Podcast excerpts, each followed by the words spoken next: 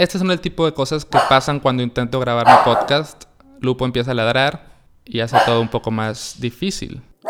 Ya, Lupillo. Ya. Ahora sí. Hola, bienvenidas y bienvenidos al podcast de la vida minimal. Yo soy Pedro y en este podcast hablamos acerca de ideas para vivir de una manera más ligera.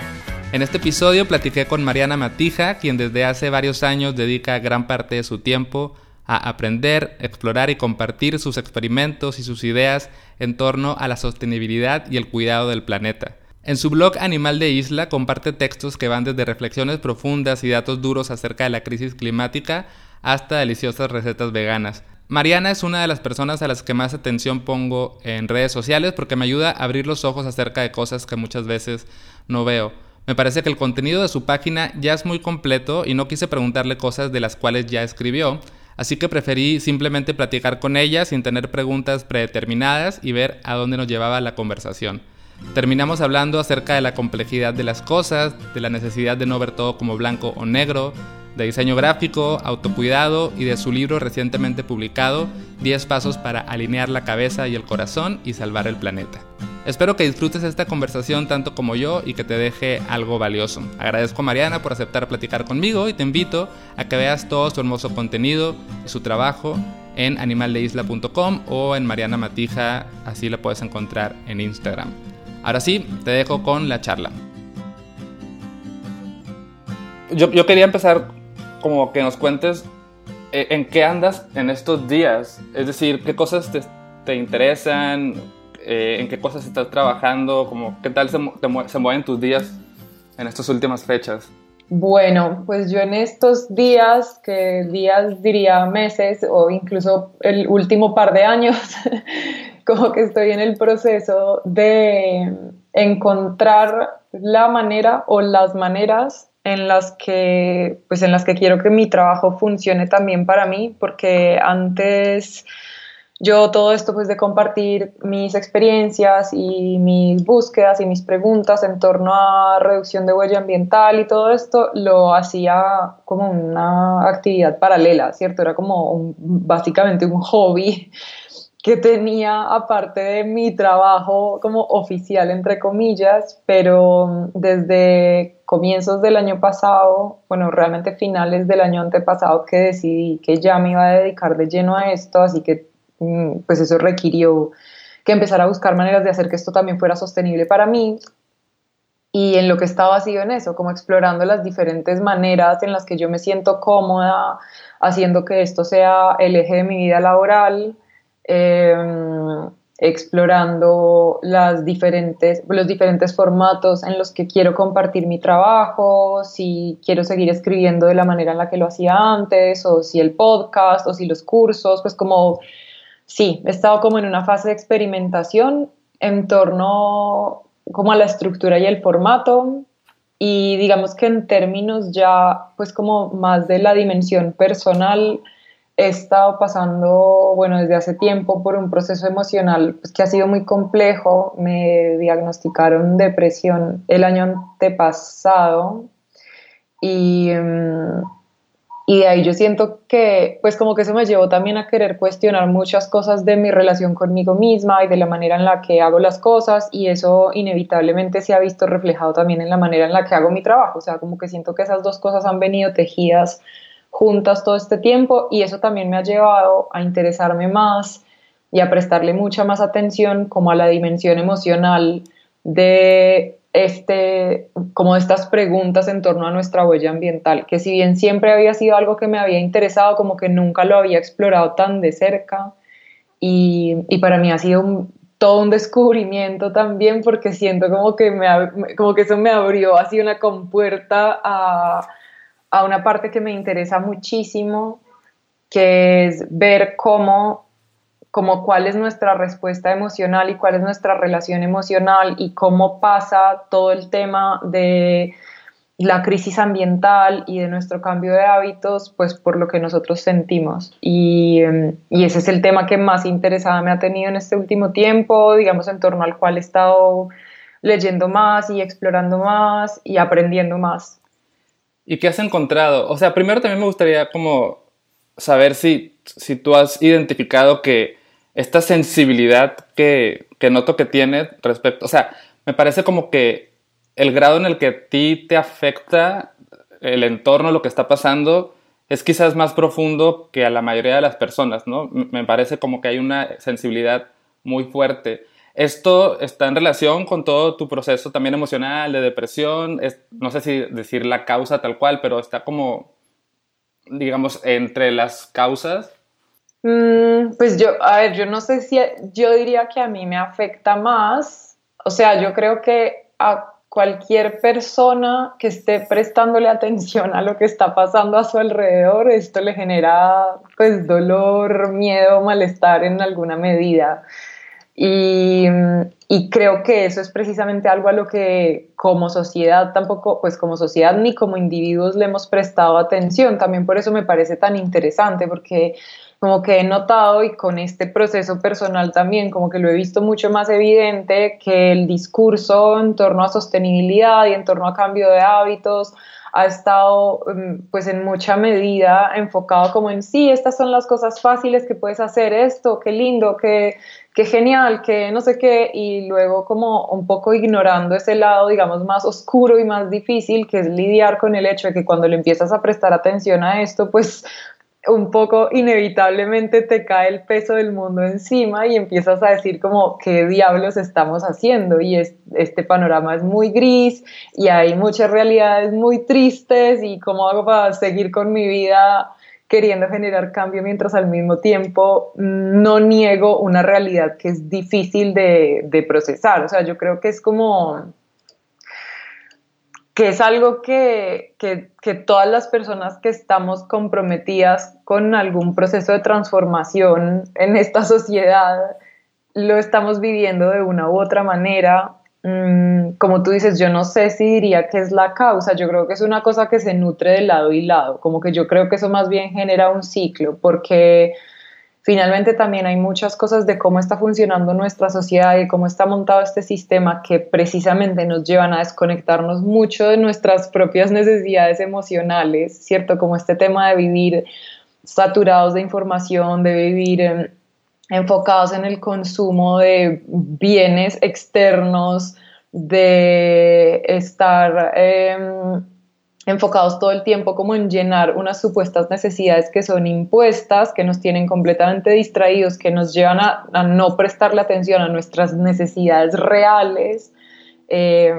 y que por lo tanto eso nos lleva a tener unos hábitos pues que no son sostenibles y luego si estamos en el proceso de cambiar esos hábitos pues eso nos pone como en conflicto de cómo funciona el sistema, entonces también eso emocionalmente se vuelve difícil, no sé si me hago entender, es que es un poco como un trabalenguas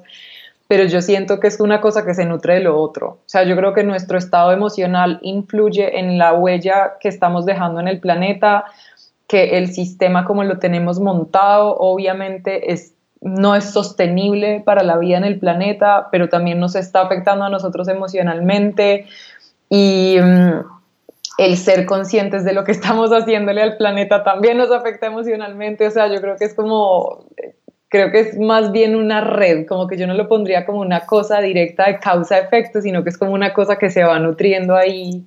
de como esas raíces ahí que comparto. Claro, sí, sí, sí. O sea, es que cuanto, cuanto más te vas cuestionando cosas y vas eh, conectando cómo se relaciona una con la otra, es que te das cuenta que realmente es un todo lo que influye en, en lo demás. Estaba leyendo un libro que se llama Feminismo para el 99%, y terminan hablando, o sea, es una postura súper anticapitalista, donde tienes, tienes, o sea, no puedes hablar de feminismo si no hablas de, de todo el sistema y de, de, cómo estamos viviendo en general, ¿no? Entonces, sí, y luego uno personalmente también, si se quiere cuestionar a uno mismo y ver qué está haciendo, también te vas a dar cuenta que cosas que haces y que te hacen daño en, cómo te sientes o cómo te desarrollas en tu vida tienen que ver también con con un montón de redes que se están conectando. Entonces es como, como por un lado, esperanzador en el sentido de que si mueves una ficha, las demás también se van a mover de alguna manera, pero también es un poco, me imagino, como frustrante ver que son demasiadas las fichas que hay que mover, ¿no? Sí, totalmente. Yo creo que eso que dices es súper interesante porque es algo que que tiene esas, como esas dos caras, ¿cierto? Por un lado es, puede ser muy agobiante pensar en todas las dimensiones que tiene la crisis y como el sistema tiene como muchas fichas móviles, ¿cierto?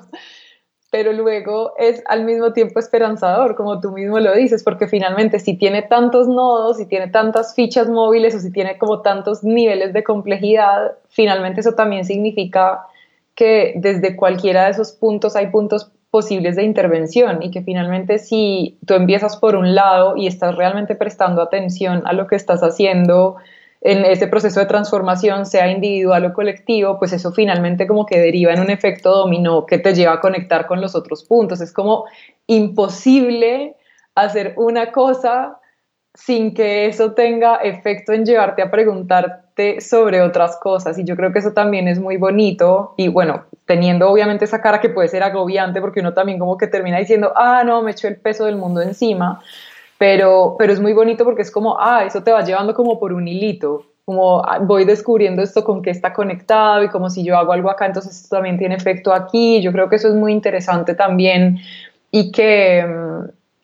bueno, y ahora que lo dices, yo creo que dentro de las grandes fallas que tienen en general los sistemas educativos convencionales, una es precisamente que no nos preparan para la complejidad, como para entender que hay temas que se conectan, pues finalmente la, la, educación por lo general está pensada como para que todo esté metido en cajitas definidas, como las matemáticas están aquí y la biología está aquí y la educación artística está aquí y las tres cosas no tienen nada que ver la una con la otra. Y luego en la vida real las tres cosas están profundamente conectadas, entonces como que tenemos que hacer ese ejercicio nosotros por nuestra cuenta sin mucha ayuda, digamos, del sistema educativo, que sería lo ideal, que, que, estuviéramos mejores preparados para enfrentarnos con esa complejidad y con esas redes de conexión. Es cierto, como que la complejidad como que nos da miedo y preferimos ser como muy binarios en, en cómo vemos las cosas y una postura es la correcta, otra es la incorrecta. Ayer estábamos haciendo un, círculo de diálogos acerca de,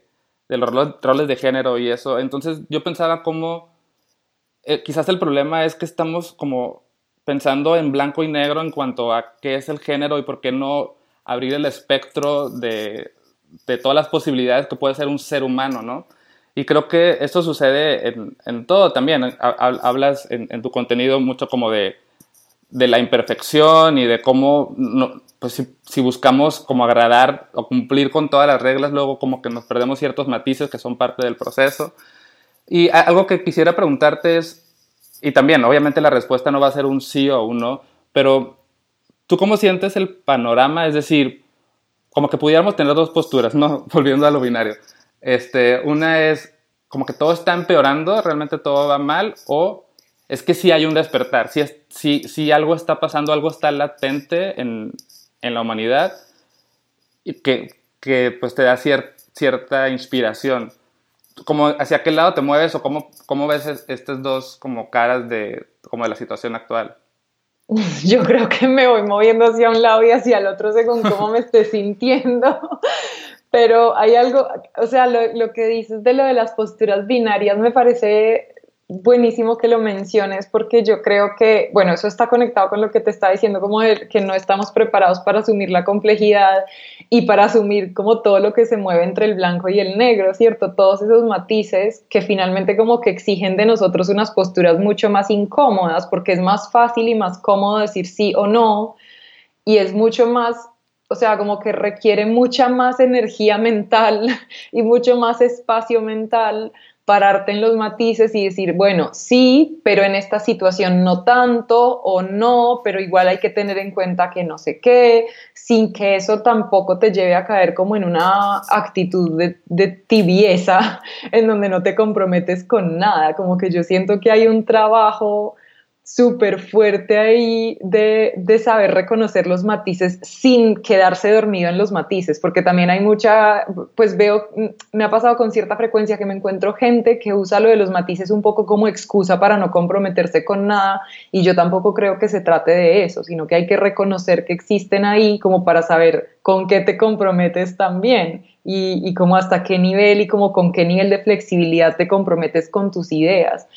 Y con respecto a la pregunta, pues es que es difícil porque Yo creo que, o sea, a mí me gustaría creer más bien que sí, que estamos pasando por un proceso de, digámosle, despertar en donde cada vez más personas están prestándole atención a lo que está pasando, están sintiéndose alarmadas por lo que está pasando y están buscando herramientas para reaccionar a eso que está pasando. Eh, y, perdón, te, interrumpo para como complementar, como mi pregunta también la, la, hablaba en el sentido de, de, todos los nodos que se conectan. O sea, hay un despertar en cuanto a la crisis ambiental, pero también hay un despertar en, vamos a hablar de nuestras emociones, vamos a hablar de salud mental, vamos a hablar de feminismo, vamos a hablar de todas estas cosas que están relacionadas. Sí, total. O sea, yo creo que precisamente por eso, porque son las personas que están participando de manera más activa, las personas que estamos participando de manera más activa en este proceso, yo creo que somos personas que le prestamos atención a nuestra sensibilidad y, y, que por lo tanto estamos observando como de manera más detallada, digamos, esas conexiones. Entonces vemos es como, ah, bueno, si yo me estoy preocupando por temas de justicia social, pues digamos que el tema de la justicia con los animales no me queda tan lejos, o sea, como que, ah, esto tiene que ver entonces con mis intereses, me empiezo como a, acercar un poquito a ese otro tema, ah, bueno, me interesan lo de los animales, bueno, entonces lo de la justicia social no me queda tan lejos, como que yo creo que uno empieza a encontrar esos puntos de conexión y también eso a mí me parece muy bonito verlo. Eh, no sé, como en, los proyectos y en las personas que sigo, que comparten pues también sus propias búsquedas y cómo también van encontrando, como cada persona va encontrando su propio camino y va compartiéndolo y eso lo lleva a uno a encontrarse con otros puntos de su propio camino. Yo siento que, y bueno, y, y hablando de matices, ahí entra como una, como una cosa que me parece muy maravillosa de las redes sociales y es la posibilidad de uno encontrarse con esos caminos de otras personas que si no fuera por plataformas, no sé, como Instagram, sería básicamente imposible encontrar esos, esos procesos ajenos, pero que al mismo tiempo tienen como una cara muy difícil y muy oscura, que bueno, no es como el tema de esta pregunta, pero yo creo, o sea, como te decía, a mí me gustaría creer que esa transformación sí está pasando, me cuesta afirmarlo con certeza, también porque finalmente todos de una u otra manera terminamos metidos en unas burbujas y hay un mm. sesgo cognitivo que es el sesgo de falso consenso, que es la tendencia a pensar que más personas piensan como uno de las que realmente piensan. Y yo creo que eso pasa cuando uno eh, por lo que sea, termina en un grupo de personas que no es tan cercano a su círculo y empieza a darse cuenta y a recordar como, uff, cierto que hay gente que de estos temas ni se ha enterado, ni ha mostrado interés, ni se ha acercado. Entonces, como que me cuesta hacer esa afirmación con confianza, pero sí es algo que me gustaría creer y digamos que en mi experiencia empírica cotidiana me da la sensación de que eso sí está pasando. Ahora, con respecto, por ejemplo, a todas estas movilizaciones en América Latina, justo ayer, pues con el tema de las marchas en Colombia, estaba hablando con mi novio y decíamos como, pues que, que es un nivel de incertidumbre muy alto, al mismo tiempo la incertidumbre siempre está, o sea, la incertidumbre caracteriza a la vida, pero luego es como, bueno, si este sistema es tan disfuncional, tarde o temprano se va a caer y, también lo que estamos viendo es como una movilización o varias o muchas movilizaciones masivas de personas que están buscando respuestas o alternativas a este sistema disfuncional. Entonces yo creo que ahí sí hay una muestra clara de una transformación, que de nuevo, bueno, finalmente también es como este tema de siempre que vienen estas, estas, estos movimientos, también o sea, como que cuanta más presión se le pone a un sistema, el sistema también responde con más presión. Entonces ahí también hay como una, sí, como unas dinámicas muy complejas que,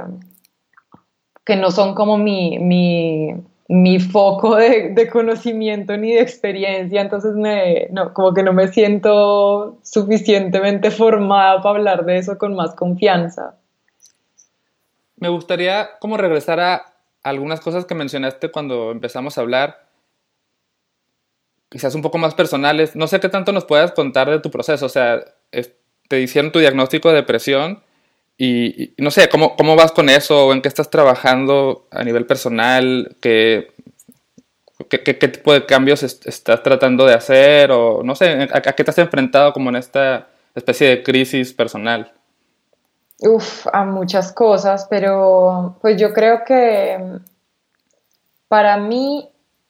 tal vez el proceso más em, como más bonito, más difícil, más significativo ha sido el de aprender a prestarme atención a mí misma, que es algo que no, o sea, que, estoy recién aprendiendo a hacer. y, que, y que, bueno, y que también es algo que en este proceso he notado que suele caracterizar a las personas que nos interesamos por temas relacionados con sostenibilidad o con la justicia con los animales eh, o con temas de género como que muchas veces por estar metidos tan de cabeza en temas que sentimos que son tan urgentes, en donde está metida como la, como la dignidad y la supervivencia de otros seres, muchas veces como que se nos olvida cuidarnos. Y, creo que eso es, pues, es, es lamentable también porque si no nos sabemos cuidar, ¿quiénes vamos a seguir este proceso? O sea, como que finalmente el cuidado es una cosa que forma parte de, como este, de, estos procesos de transformación y que es una cosa que se construye de uno hacia los otros, de uno hacia uno mismo y, y un poco ahí como en una red. Y ese proceso de cuidarme, pues ha sido como, sí, prestarle más atención a lo que estoy sintiendo, a mi necesidad de descansar, a mi necesidad también de poner límites, de decir, bueno, no, hasta acá llego con mi capacidad de lidiar con esta información o con mi capacidad de comprometerme con proyectos de otras personas o con mi capacidad de ayudarle a otras personas a promover lo que están haciendo,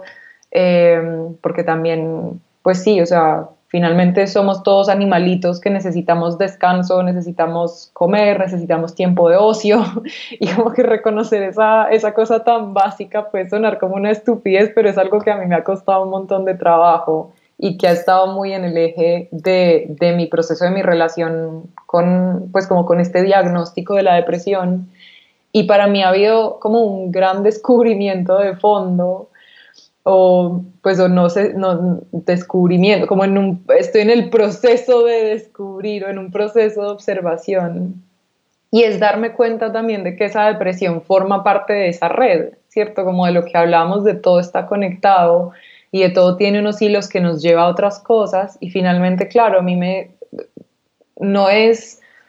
no es como yo la entendía antes y como la entendía en el momento en el que me la dijeron, como lo que tienes son síntomas de depresión, que era como, ah, esto es una enfermedad, sino que ahora es como, esto es un síntoma de un montón de cosas que se están moviendo dentro de mí y a mi alrededor y que no solamente tienen que ver con cosas que están pasando en mi mente, sino con cosas que están pasando en mi cuerpo, con cosas que tienen que ver con mi alimentación, con mi entorno, y, eso me ha parecido muy bonito también, porque es finalmente reconocer que lo que nos pasa es, aunque se sienta como una experiencia que es como súper aislante, finalmente es una cosa que también nos conecta con los otros. ¿Cómo te va con, el tema del, descanso y el ocio y el como el desconectarte y estar no haciendo nada en sí? O sea, no sé si te pasa esta sensación de que, ah, ¿cómo, estoy usando mi tiempo para no hacer nada cuando podría estar también haciendo esto otro? O sea, te, enfrentas como a este impulso de, querer estar haciendo cosas. Todo el tiempo. o sea, yo siento que eh, mi gran aprendizaje pendiente, o sea, algo en lo que estoy, de hecho, haciendo el esfuerzo activo por aprender a hacer y esto desde hace muy poco tiempo porque viene relacionado con un curso que estoy haciendo online que me ha gustado mucho que se llama Reset, eh, que es como toda una, un replanteamiento como en torno a cómo trabajamos y a cómo nos relacionamos con el trabajo y con las herramientas digitales, como que siento que son herramientas que necesito mucho pero que no sé ponerles el límite. Y he estado haciendo el ejercicio de, de, de tratar de re inventar o de, sí, como de reinventar mi relación con el tiempo libre, porque es que también me pasa que mm, en este trabajo que ahora es mi trabajo, que antes era un hobby, pero que ahora es mi trabajo, es algo que disfruto tanto y que me parece tan interesante y que me parece tan importante que el tiempo libre y el trabajo no tienen un límite definido, es demasiado borroso. Entonces muchas veces estoy trabajando, pero siento que es ocio y me termino sintiendo inútil. Es como, ay, hoy no hice nada. o hay momentos en los que es como, ay, no, hoy voy a descansar y termino leyendo cosas que son para trabajo y es como, hoy iba a descansar y terminé trabajando. Y es, es como...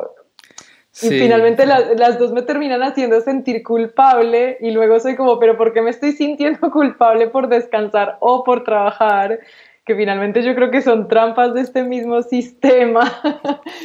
pero, sí, claro. pero sí, o sea, yo siento que, necesito aprender también a, no hacer nada, o sea, como a literal estar sentada y ya, como que es algo que me cuesta mucho y que, bueno, y que también sé que como sociedad nos cuesta un montón porque tenemos como esa idea de la productividad metida en la cabeza y uff, yo tengo esa idea así, pero como con las raíces echadas, yo no sé hasta qué punto del cerebro, porque me ha costado mucho trabajo sacarla de ahí. Sí, a mí también, y es cuando te das cuenta como, ah, es que de repente uno se siente ya muy deconstruido y ya como que ya indagó lo suficiente y no, como que hay más cosas todavía más profundas y me parece que esa es una clara muestra de eso, porque en mi caso yo también dije, bueno, quiero diseñar una vida como realmente ligera, ¿no? Con, con todo mi tema y voy a, a, a buscar la manera en la que pueda estar en casa, trabajar poco para tener tiempo, pues para estar leyendo nada más ficción, ni siquiera cosas de, de lo que tiene que ver con mi trabajo. Y luego no puedo, o sea, como que me siento, no, es que no pueda, sino que me siento culpable. Y es de dónde viene esa culpa. Y como dices, creo que también es parte de este, de este sistema donde la productividad es lo que nos mueve y si no estamos como haciendo eso es como que nos sentimos como si estuviéramos traicionando a algo, pero no sabemos exactamente a qué, ¿no? Si en realidad no hay nada que hacer, o sea, no es como que no hay una llamada urgente que esté entrando a tu teléfono para pedirte algo de vida o muerte, ¿no? Total, y digamos con, bueno, y con eso que dices, pues como lo de la urgencia, como que lo primero que se me vino a la cabeza, no sé, fue como emergencia climática, es como, claro, los temas ambientales como que todos son urgentes y entonces también está esa trampa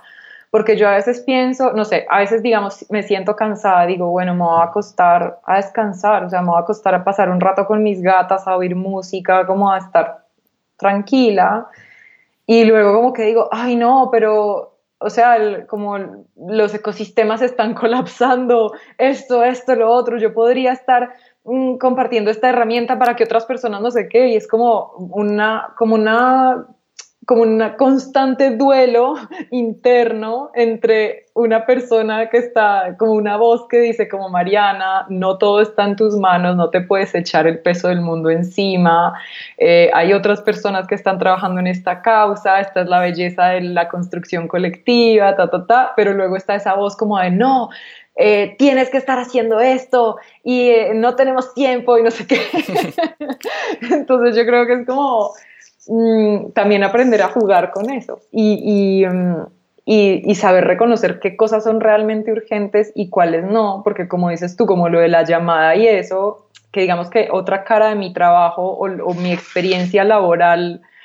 antes de enfocarme en temas de comunicación y educación relacionadas con sostenibilidad, pues era de ser diseñadora y de ser diseñadora freelance, que cualquier persona que haya sido diseñadora freelance sabe cómo es el ritmo de trabajo de un freelance, en donde todo el tiempo dicen que todo es para ayer, todo lo necesitan para allá, todo es como sin plazos, sin tiempo, todo. Y luego si uno se detiene a pensar es como, ¿por qué tienen tanta prisa? O sea, ¿a qué van a llegar tarde? Como, no, no hay necesidad de que nos movamos a tanta velocidad y de hecho gran, o sea, parte importante de la crisis que estamos enfrentando como sociedad y como especie y como planeta, como biosfera, tiene que ver con la velocidad a la que nos estamos moviendo. Cuéntame un poco más de eso, eh, de tu transición como de, de diseñadora freelance a como que tu trabajo sea ahora esto, ¿no? Animal de isla y, todo lo que estás haciendo. O sea, hubo, me, gustaría saber si hubo una transición de diseñar para cualquier tipo de cliente a elegir mejor tus clientes, siempre existió eso, o cómo trabajas, o cómo decidías trabajar con quién sí y con quién no. Pues mira, yo en ese sentido creo que tuve mucha, bueno, una, una combinación entre mucha suerte y por otro lado como una claridad eh, con respecto a con quienes quería trabajar que me sorprende, como que ahora que la miro en retrospectiva pienso, hey, bien por mi yo adolescente, porque,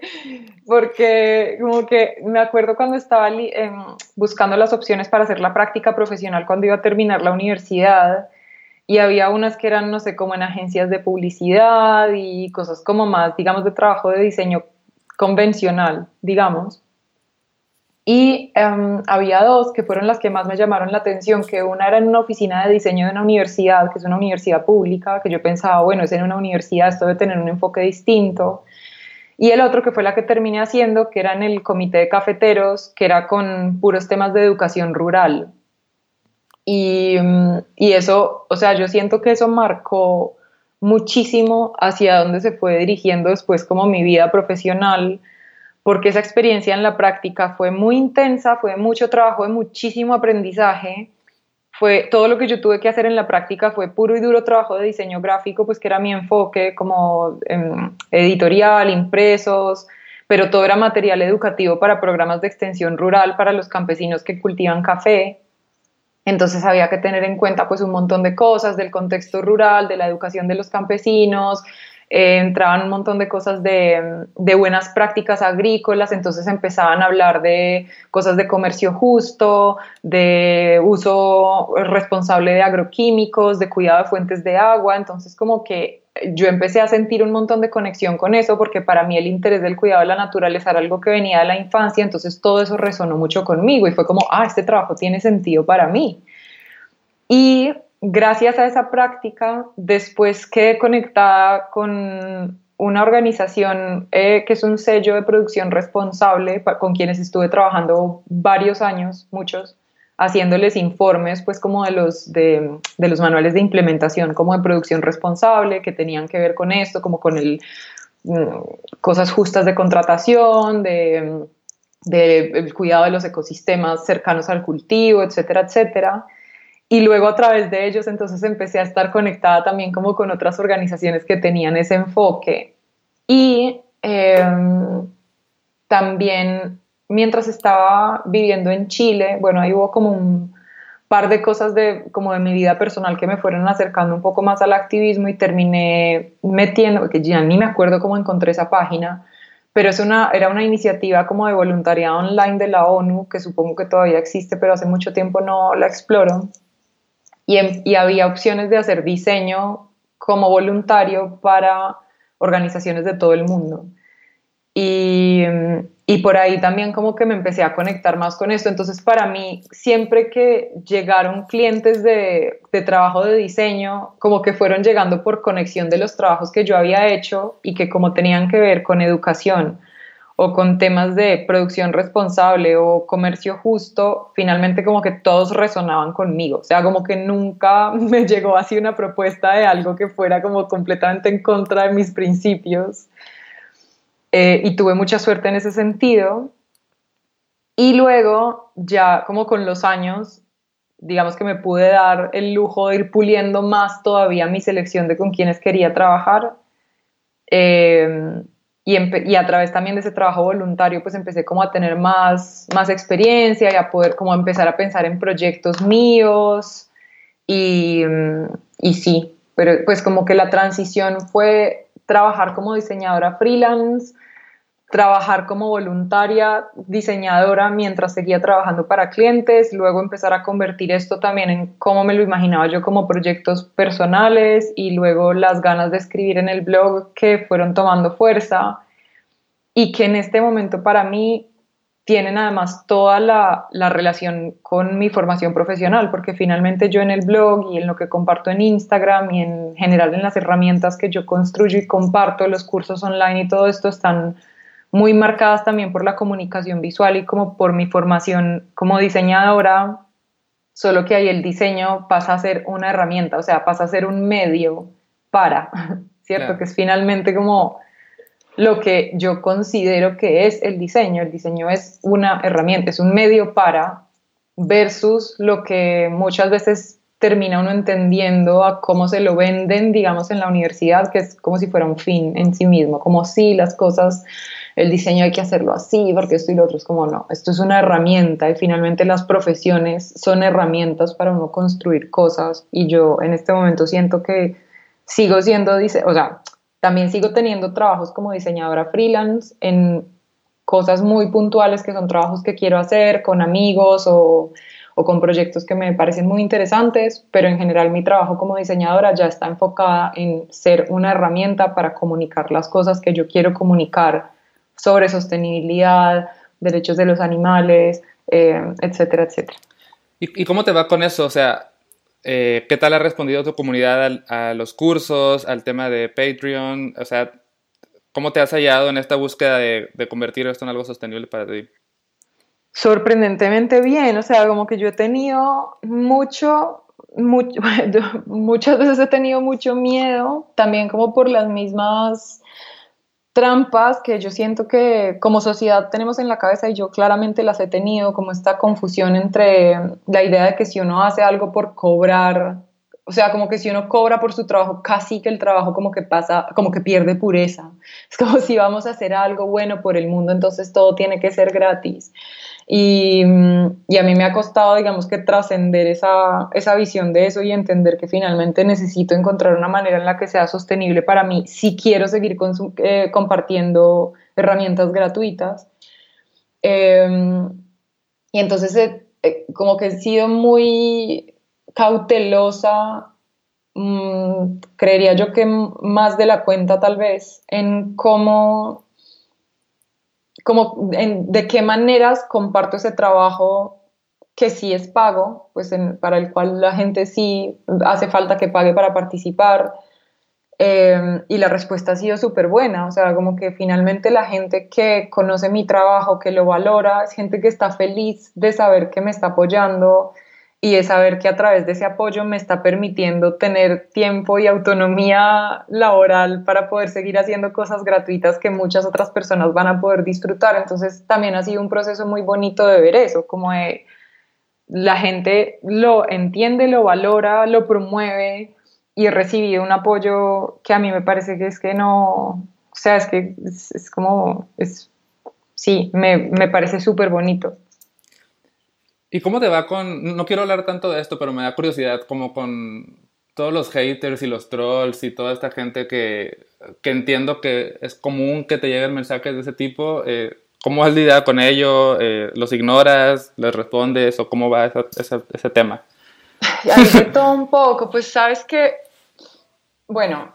pasa algo y es que obviamente cuanta más atención recibe algo, pues más atención de la buena y de la mala y de todos los otros, de todo el rango que hay entre las dos cosas, ¿no? Finalmente cuando el trabajo de uno empieza a llegar a más y más personas, también hay más posibilidad de que le llegue odio por ese trabajo, odio gratuito. Eso me ha pasado a mí, pues por ejemplo, con la cuenta de Instagram. Em, pero en medio de todo es, es es como muy aislado, o sea, realmente los mensajes que recibo así mala onda no son muchos, no pasa con mucha frecuencia, como que ya hay temas muy puntuales con los que yo ya sé que voy a recibir alguna cosa como, sí, o sea, como que hay ciertos temas que yo sé que levantan ampollas, que ya un poco estoy preparada. Em, pero igual, ahí también depende de cómo me estoy sintiendo. Hay momentos en los que soy súper tranquila con eso y es como que me llega un mensaje así súper odioso que en otro momento me destruiría. y justo me llega en un día en el que estoy súper tranqui, es como, pienso como, ay, bueno, pues esta persona no, no, no, sabe, no conoce mi trabajo, no me conoce, no sabe lo que está diciendo, como eliminar y ya. Y hay otros días en los que es como, no, mi corazón, mi corazón queda en mil pedazos, no sé, la, la, respuesta creo que varía, pero sí, mm, pues lo que sí, lo que sí es que, por un lado, pues sí, es, es menos, o sea, son muchos más los comentarios positivos, las interacciones constructivas, incluso a partir de cuestionamientos, porque hay gente que me escribe como haciendo cuestionamientos perfectamente válidos y haciéndolos de una manera constructiva y con intención genuina de comunicarse, que eso a mí me parece que está genial. Em, pero por otro lado, otra cosa que me llama la atención es que hay como mensajes como haters que uno ni siquiera sabe cuándo lo son, porque me ha pasado un par de veces que hay gente que me escribe como en un tono que uno no termina de saber, como, uy, esto será como un mensaje de provocación o es una pregunta genuina. Y yo respondo como en la mejor buena onda posible y luego me responden así con una cosa súper densa, pesada, como súper cargada de odio, que yo soy como, uff, esto no lo vi venir. Y cuando me pasa eso, a veces, no sé, digamos, estoy yo con mi mamá o con amigos o algo que me dicen como, hey, tú esos mensajes no los deberías responder. Pero me ha pasado otras veces que esos mismos mensajes que uno como que no termina de definir qué carga tienen, los respondo también con toda la buena onda posible y la otra persona responde en un tono completamente distinto al que primero escribió, diciendo como, hey, tienes toda la razón, eh, te pido disculpas por haberte escrito así, la verdad es que me frustró esto y lo otro, pero voy a revisar no sé qué, o no, mira, lo que pasa es que lo que realmente quería decir era esto y terminamos teniendo una conversación constructiva y eso a mí me parece que es fascinante. Entonces creo que, o sea, como que nunca, siempre me queda la duda de cómo navegar esos mensajes porque siento que siempre está, según el mensaje obvio, hay unos en los que es evidente que no, pero hay mensajes en los que siempre está como esa posibilidad de que se abra el diálogo y no me gusta desaprovechar eso tampoco. Entonces, como que esa es, es un área que, que me parece que es compleja y que me parece interesante. Los mensajes que son así como cargados de odio gratuito, lo que estoy haciendo es directamente ignorarlos y eliminarlos y hacer lo mejor que esté en mis manos por aprender a reconocer que eso no tiene nada que ver conmigo y que que quién sabe con qué está lidiando la persona que siente la necesidad de escribirme eso así y ya. Claro, sí, yo también veo como que ese tipo de mensajes de odio en realidad pues es una fusión entre miedo, ignorancia, enojo, etc.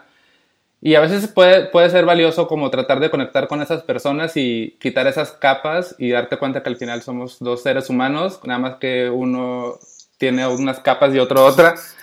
Pero también tampoco es nuestra responsabilidad estar este, desmenuzando a todas las personas, ¿no? Sí, total, pero es que mira, por ejemplo, hace relativamente poco recibí un mensaje de una persona que pues que conozco en la vida real, conozco muy poco, o sea, lo he visto una vez en la vida,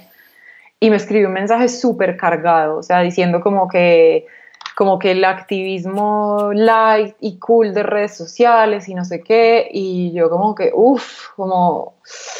no sé, o sea, como que primero respiré y fue como esta persona porque me está diciendo esto así, muy en mala onda, y le escribí, o sea, como que dije, voy a hacer lo mejor, voy a sacar lo mejor de mí en este mensaje, y le dije yo, hey, la verdad, o sea, tú no conoces de cerca mi trabajo, eh, ta, ta, ta, no sé qué, y después como que hubo una pausa y al rato me respondió y me dijo, te pido disculpas, como que escribí desde la frustración de otras cosas que he visto en estos días, pero tienes toda la razón, y ahí como que, no sé, como que esas interacciones, yo digo, uh, igual, como que está también esa trampa de las redes sociales y de los medios de comunicación digital, y es eso, pues que finalmente la comunicación no tiene tono, que es muy fácil también como etiquetar de hater a alguien que, que no necesariamente lo es. y, y como descartar procesos de comunicación porque en ese momento sean complejos.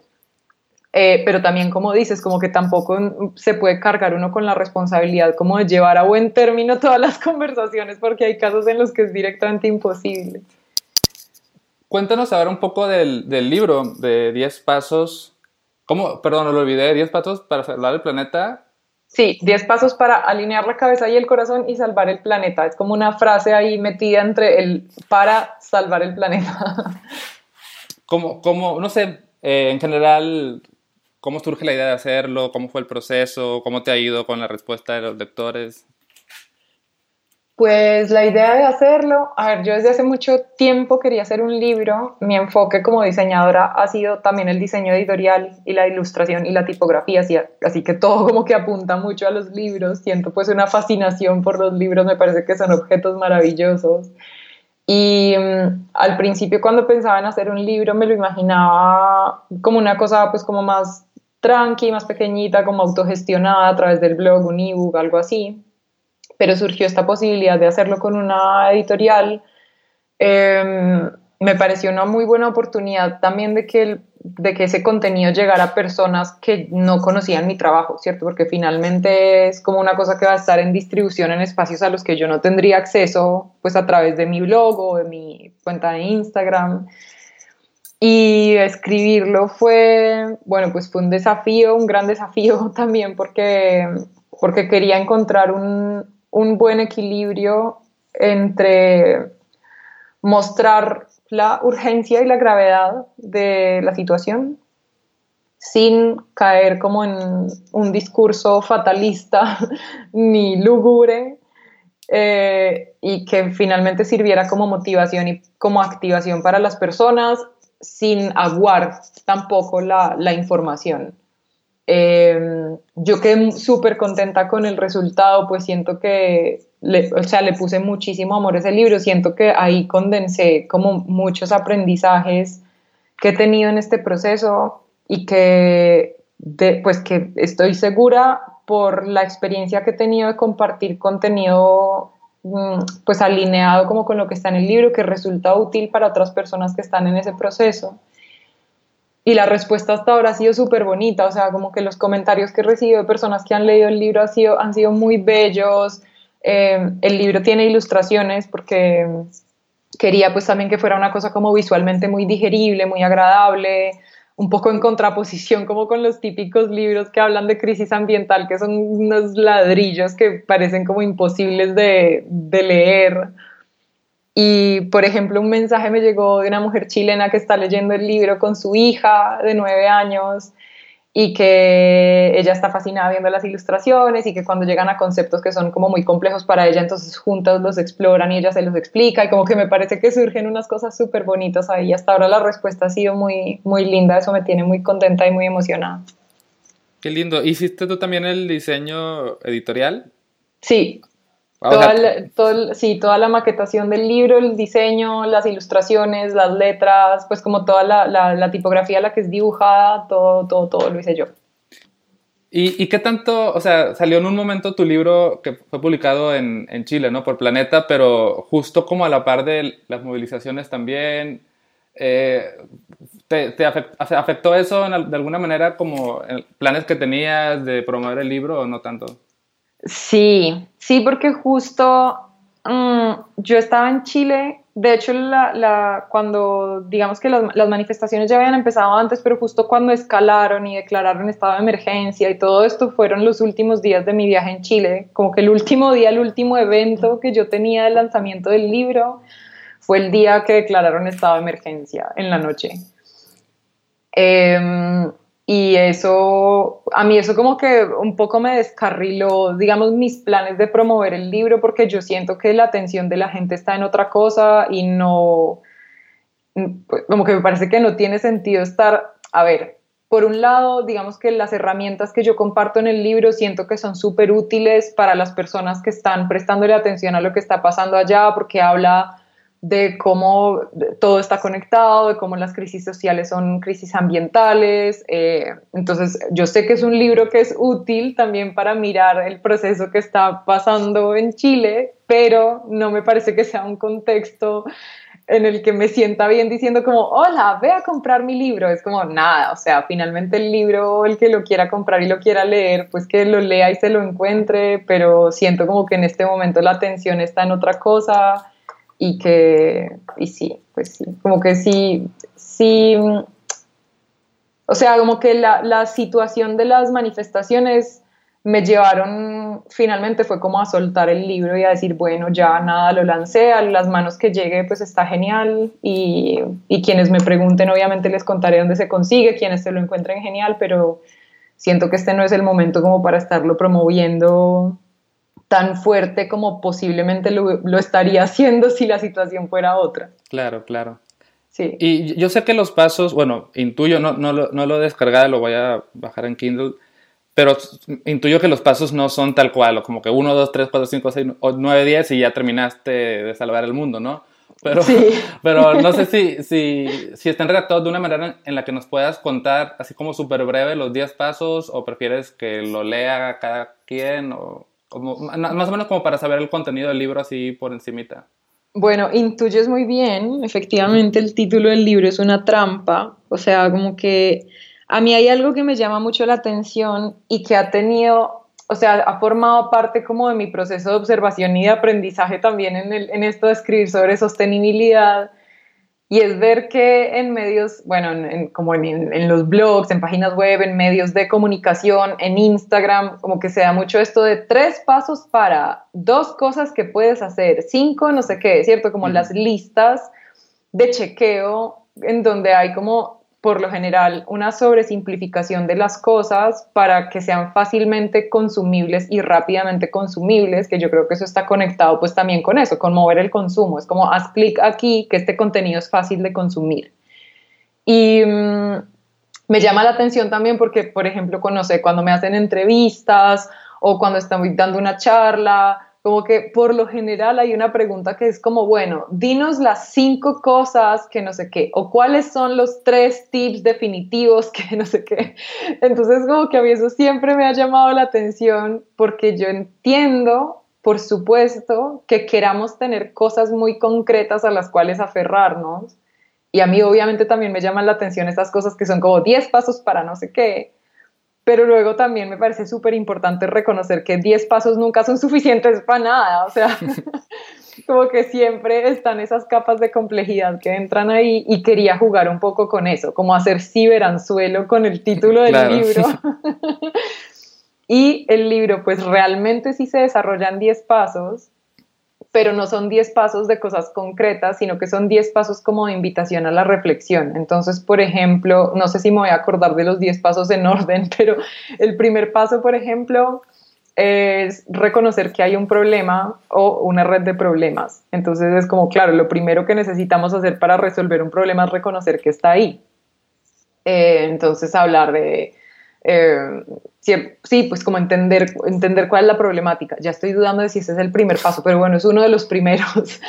Hay otro paso que es em, aceptar la complejidad, ¿cierto? Dejar de huir de la complejidad y enamorarnos de ella, o sea, evitar las sobresimplificaciones otro paso es entender realmente qué significa sostenibilidad, ¿cierto? Porque hay como definiciones rodando por ahí, como que es una palabra que a todos nos suena, que está relacionada con equilibrio, con uso de recursos,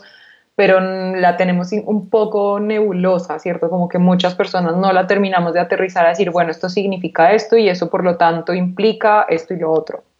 Sí, yo la tengo, eh, yo la tengo bastante así, entonces me va a servir ese paso.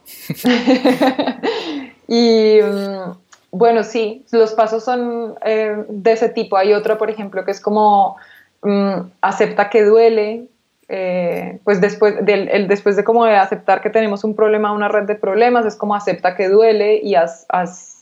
usa esa, pues como eso que sientes para construir el cambio que necesitamos, porque yo creo que, bueno, también como te decía ahorita, con todo el tema de la relación con nuestras emociones, ese es un paso esencial y es como es necesario que aceptemos que esto duele, porque no podemos estar enfrentándonos con el colapso de los ecosistemas, la extinción masiva de especies, la emergencia climática y decir como no, todo está bien, como el meme del perrito que está sentado en la casa donde todo se está quemando. Es como no, está súper bien que reconozcamos que esto duele, que da miedo, que da frustración. Lo que es necesario es que no nos quedemos solamente con eso, con, ah, no, esto es horriblemente triste y doloroso, entonces yo no quiero, voy a cerrar los ojos y voy a hacer de cuenta que no es conmigo, que creo que eso es lo que pasa mucho, sino como, bueno, esto me duele y esto me asusta y precisamente por eso siento que hay que hacer algo al respecto. Entonces, sí, esa es como la línea de los, de los pasos del libro, van como a dar herramientas Mm, en torno a esas reflexiones, un poco como para fortalecer, digamos, las raíces desde las cuales la gente ya va a llegar luego a las acciones concretas. Y ya para terminar, creo que es, una pregunta que seguramente te hacen constantemente y que me imagino que tampoco hay una respuesta, ¿no? Como tan puntual, pero ¿qué, qué has encontrado tú que, que, es lo que mejor funciona para lidiar con esto? Este balance entre, ok, me preocupo, me ocupo, me cuestiono, me comprometo, pero también como adentrarme en tanto, tanto, tanto, como que de repente me puedes desbalancear, o sea, mi vida se puede volcar en, eso y puedo perder quizás, eh, no sé cómo decirlo, como, no sé si el mismo disfrute de la vida en sí, no sé si está muy clara mi pregunta, pero ¿cómo mantenerte comprometido y al mismo tiempo no, mm, no sé si perder tu vida en eso, ¿no? Sí, creo que entiendo, creo que entiendo muy bien la pregunta. Eh, sabes que justo es algo que estaba pensando mucho en estos días porque mm, precisamente porque he tenido muy presente esa sensación como de, bueno, ¿cómo sigo adelante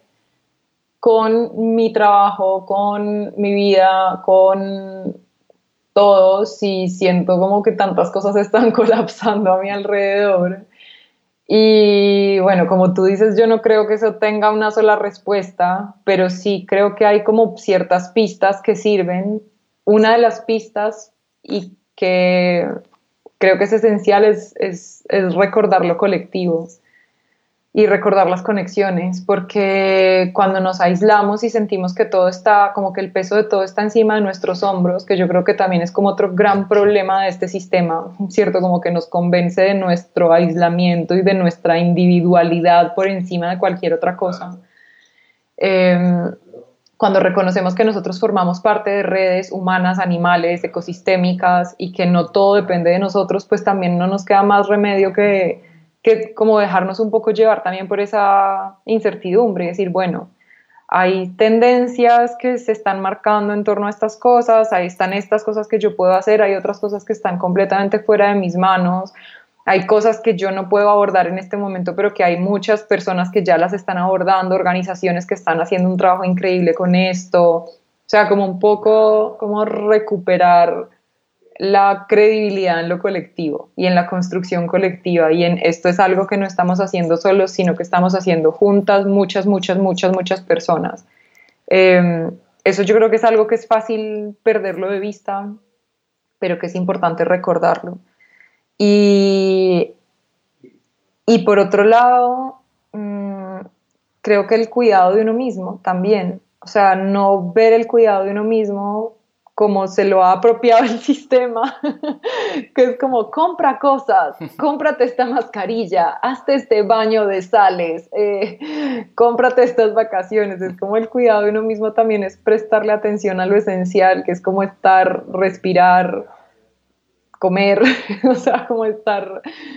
cuidar sus necesidades básicas para, para decir, listo, no, yo sigo acá, y pues la realidad en este momento es lo que es y necesito cuidarme para poderme seguir enfrentando a esta realidad y construyendo esta realidad con lo que sea que esté en mis manos. Pues creo que creo que aquí podemos terminar, me parece que digo, podríamos seguir hablando más cosas, pero creo que es suficiente por ahora. No sé si, si hay algo más que quieras agregar, compartir, recomendar, etcétera. No, pues creo que un poco como síntesis, sobre todo pues por, el, por la línea que fue tomando la conversación, eh, una invitación a eso, como a, esa, a ese proceso de tratar de conectar la cabeza y el corazón, como qué es lo que tenemos en datos eh, que, y que, que, cómo podemos conectar eso como con nuestra línea de acción y con lo que estamos realmente haciendo en nuestra vida cotidiana y con lo que es realmente valioso para nosotros y cómo estamos participando en esos procesos de transformación, que creo que eh, pues como que el tema de las conexiones estuvo muy presente en toda la conversación, creo que es algo que es bonito que cada persona que escuchó esto siga explorando. Perfecto, pues muchísimas gracias por por platicar conmigo y por compartirnos todo. Te deseo que te vaya muy bien con, con, todo lo que estás haciendo, que seguro ya te está yendo muy bien, pero que te vaya mejor y que impactes a más personas y que esa esperanza de la cual a veces, a la cual nos subimos y a veces nos bajamos, siga andando. Dale, Pedro, muchísimas gracias a ti por la invitación. Es un placer conversar contigo. Bueno, pues llegamos al final de este episodio. Espero que te haya gustado. Te invito a, que revises animaldeisla.com y también lavidaminimal.com. Y hasta la próxima.